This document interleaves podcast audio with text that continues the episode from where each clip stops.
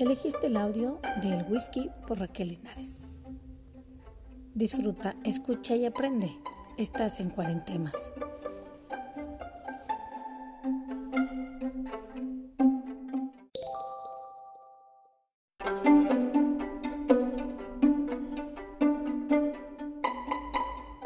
Vamos a tomar un whisky. Es una frase que muchos decimos, pero ¿verdaderamente sabe qué está tomando? El whisky es un destilado de cebada que los monjes irlandeses comenzaron a elaborar hace aproximadamente 500 años.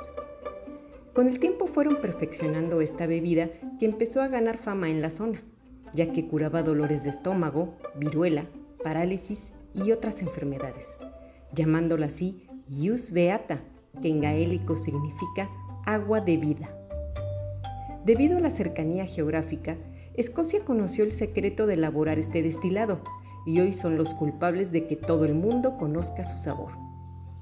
En Escocia actualmente hay alrededor de 130 destilerías y cada una tiene una personalidad diferente. El agua de los ríos que cruza la región es la responsable de dar las características de sabor y aromas a los destilados elaborados en cinco regiones: Campbelltown, Speyside, Islay, Lowlands y Highlands. Actualmente, el whisky se puede hacer no solo de cebada, sino de otros granos como maíz, centeno y hasta avena. Además, los whiskies llevan añejamiento en barrica de roble francés o español, según sea el caso o la marca. Una vez que el destilado lleva tiempo suficiente en barrica, los maestros mezcladores o master blenders, por su nombre en inglés, hacen una mezcla de estos líquidos de distintos años para entonces embotellarlos y venderlos alrededor del mundo. Es por esta razón que algunos whiskies llevan en su etiqueta la palabra blended, que quiere decir mezcla.